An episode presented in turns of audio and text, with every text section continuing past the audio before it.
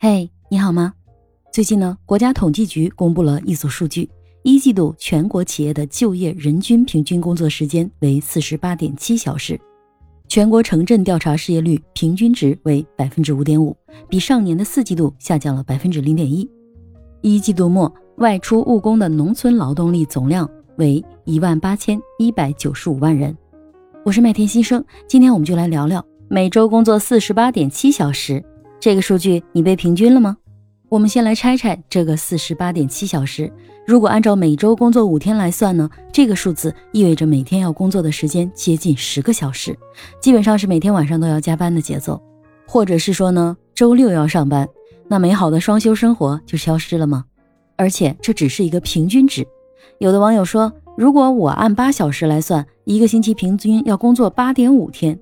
我算了算，这样来说，他每周要工作六十八个小时。心疼一下这位网友。我看到这个评论有两点五万个赞。哎呀，有心疼他的，也有羡慕他的。还有的网友说，我给你们扯后腿了，我每周工作的时间是七十三点五小时。还有说八十四个小时、六十六个小时的，还有网友说呢，他连续十一个月零零七了。总之，看到网友们自己报出的工作时间，不由得心疼一下那些长期加班的朋友们。不知道这个数据调查了多少的就业者，在什么样的范围内做的调查？但是从数据中感受到了就业的压力。刚好呢，我最近还看了韩国网友的数据，他们的人均周工作时间居世界首位。原来加班有压力的不仅仅是咱们中国人，还有棒子们。说句实话，有的行业呢，或者是说有的岗位，确实是需要加班加点的工作，或者是说呢，有一些职位本身呢就有很多的工作量，短期适当的加班呢是可以理解的。但长期的高强度工作会对员工的身心健康受到影响，导致员工疲劳，甚至是压力过大，引发焦虑，甚至是抑郁等问题。对于企业来说，要制定合理的加班制度，没必要的加班要少加。如果实在是因为工作量太大了，就要考虑是不是增加人手，或者是研究一下企业是不是在工作上面，或是组织方面，甚至是流程方面有改善的空间。同时，企业也应该关注企业文化建设，不能把员工当家人，只是嘴上说说而已，而应该落实在行动上，真正关爱员工的身心健康。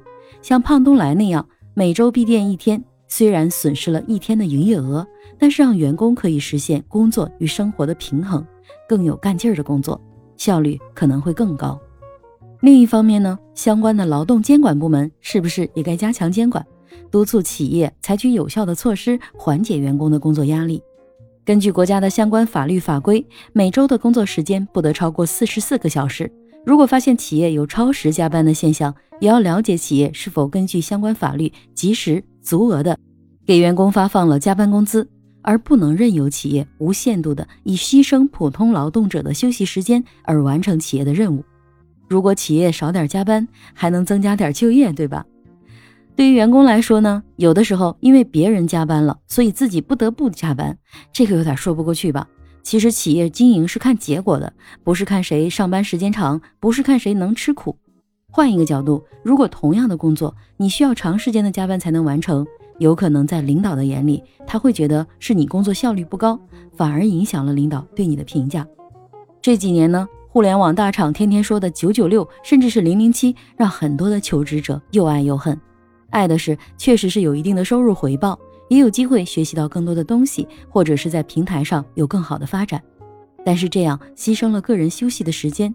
甚至是牺牲了他们和家人相处的时间，高薪高收入带来的也是高压力。对于我们求职者来说，我们也要找好自己工作和生活健康的平衡。之前呢，我有遇到过一个小妹妹，她是从农村到深圳务工的。他找工作的时候呢，就一定要有那种加班的。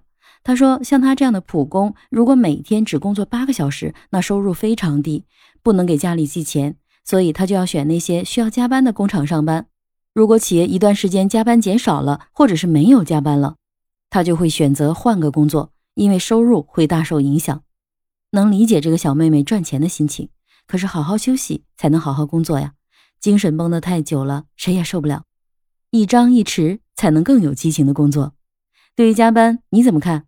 如果给钱让你加班，或者是你宁愿不要这个加班费也要休息，你选哪个？我是麦田新生，关注我，收听更多的成长话题吧。